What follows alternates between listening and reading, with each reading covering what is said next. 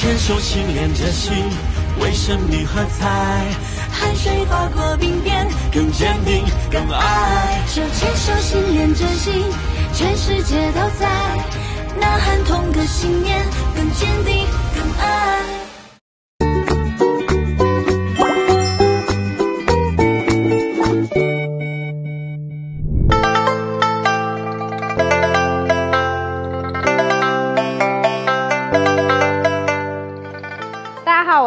那相信大家最近一定有铺天盖地的收到来自各方各面跟亚运会相关的资讯，还有新闻吧。那这一次呢，来到杭州了解跟亚运会相关的事项，可以看一看他们过去筹备的一些情况，还有对于九月即将到来的杭州亚运会到底都做了哪些准备。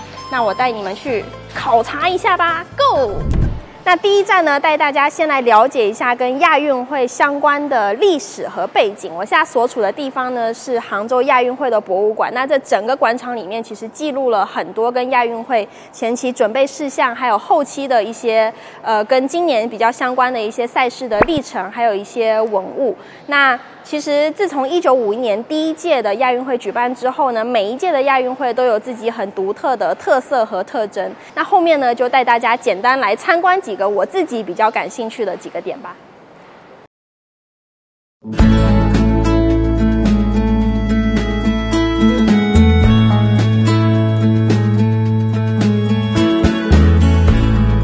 那刚刚在参观整个馆里的时候，发现一个超级有趣的东西，你们猜猜是什么？可以看到前面这边这个字叫机械矩阵。你看远远看可能觉得它平平无奇哦，其实你近看的话，你会觉得它很像照射灯。那等一下就要给大家展示超级酷的一个画面，它等下会变哦。一二三，叮叮，看看。酷不酷？它是透过这种刚刚上面说的很像瓷砖的形式、翻转的形式去呈现跟亚运相关的一系列东西。看看这后面，I love 杭州，我爱杭州。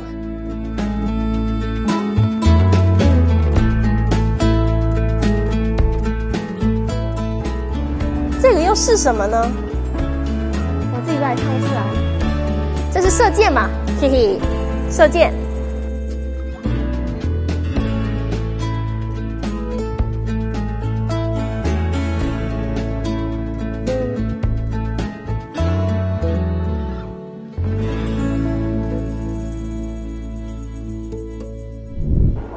你看那个，你看那，哇，好酷哦！我本来就很喜欢蓝色和紫色，在这里面感觉像是游走在云端。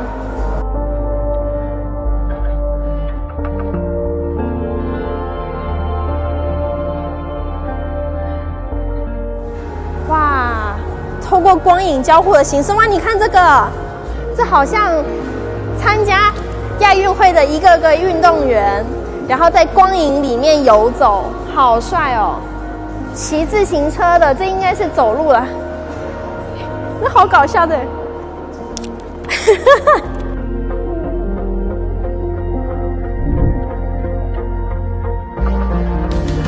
哇，好大，好酷，呜！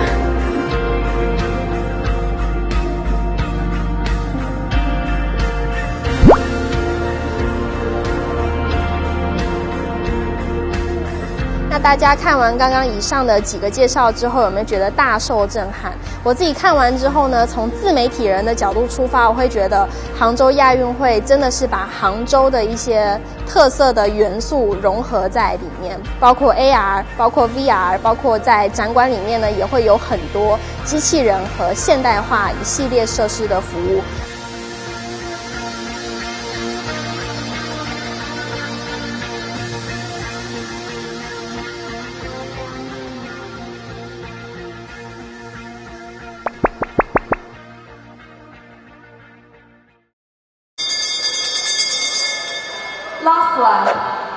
领先运动队最后一圈。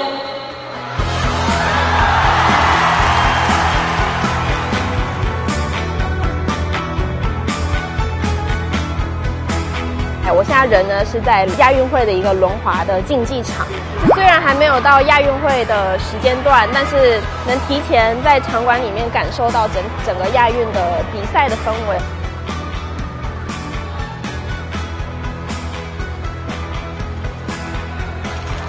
那非常高兴呢，这次能够来到钱塘龙华中心，深度了解龙华这个项目。那也得知他们在亚运会期间呢，会产生十六枚金牌，并且在呃亚运会轮滑项目结束之后呢，这个场地会供给市民使用。那就像我这样喜欢运动的人，也可以去体育馆感受一下运动的氛围。那真的是太期待了。Hello，各位，今天呢要带大家来参观一下我的样板房。开个玩笑啊，这个房子其实是运动员在亚运会期间要居住的房子，可以看可以看到它整体的空间还是蛮大的。那作为一个样板间呢，这个样板间是有两百平，那是供四个运动员住，所以平均每个人的可使用面积是在五十平方米左右。如果这是我的房子就好了。这个就是单人间的一个样式，嘿嘿。然后可以看到床上的这些，到时候运动员可以带走的。那有一些基础的盥洗设备，像毛巾啊，然后牙刷啊一些东西。但是有一点可以跟大家重点去讲，像这个杯子。牙具，还有包括衣柜里的衣架，都是采用这个麦秸秆的一个材质去制作的，就在一定程度上是非常环保，而且可以再次回收利用，避免对环境造成二次的污染。就是它可以不断的回收。这边有浴缸，然后这边有淋浴的地方，能做到干湿分离。这是在主卧里面的一个大的浴室，也帮那个篮球运动员和排球运动员去做了一些特殊的处理，就它可以在这边额外的去加长它的床的高度，就是避免。运动员头躺在这边，脚垂下来，所以他们可以额外去定制一个拓展板出来。透过这个窗户，其实可以看到游泳池。真的再次感叹，这个房子如果是我的就好了。那这个房子其实都已经被卖掉了，都已经被杭州市民或者是其他市民买走了。只是在亚运会期间呢，会把他们的房子提供给运动员，做一个运动员休息和住宿的地方。在亚运会期间提供给运动员，在亚运会结束之后呢，归还给业主，是一个很棒的设计理念。好啦，那今天的行程差不多就告一段落了。那我觉得这一次呢，杭州亚运会也是秉持了四个理念，一个是绿色、智能、节俭和文明，真的是把这四个字发挥到了极致。绿色呢，从刚刚的秸秆材质的。呃，工具和牙刷、牙杯可以体现出来。